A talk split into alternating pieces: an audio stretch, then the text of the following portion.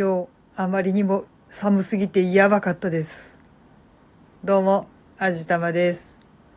いやもうちょっと今日シャレにならないぐらい寒かったですよね。まあ、10年に一度の大寒波って言ってたので覚悟はしてたんですけど、これはすごかった。もうだってうちの近辺最高気温が2度ぐらいしかなかったんですよ。まあね、よそとかだと氷点下とかなんならマイナス10度とか言ってるところがありはしたけれど、それでもうちの近辺でこの気温っていうのはなかなかものすごかったです。一応こんな日でもちゃんとウォーキング行きましたけど、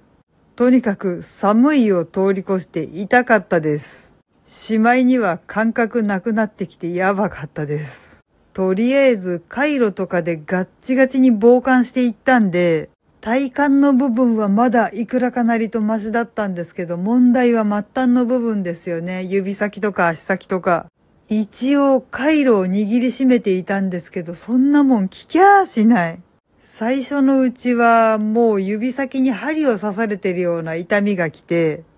次は指先を洗濯バサミとかクリップとかで挟まれてるような感じの痛みが来て、だんだん痺れて感覚がなくなっていくんですよ。これは本気でやばいかなって思いました。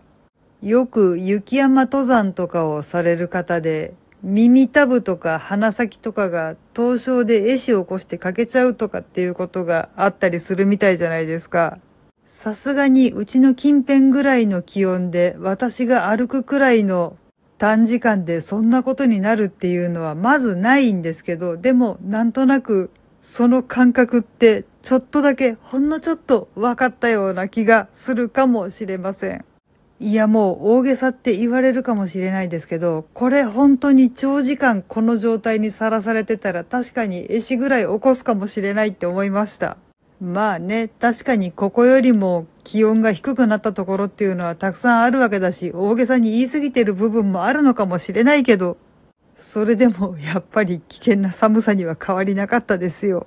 しかも、ただでさえ気温が2度ぐらいしかないのに、今日ものすごく風が強かったんですよ。風が吹くと体感温度がそれだけで2、3度下がるって言うじゃないですか。もう気分は氷点下ですよ。本当に寒かったです。とりあえず明日は多少回復するらしいので、明日はもうちょっと楽に過ごせるといいなぁと思います。はい。というわけで今回はめちゃくちゃ寒かったというお話でした。この番組は卵と人生の味付けに日々奮闘中の味玉のひねも姿りでお送りいたしました。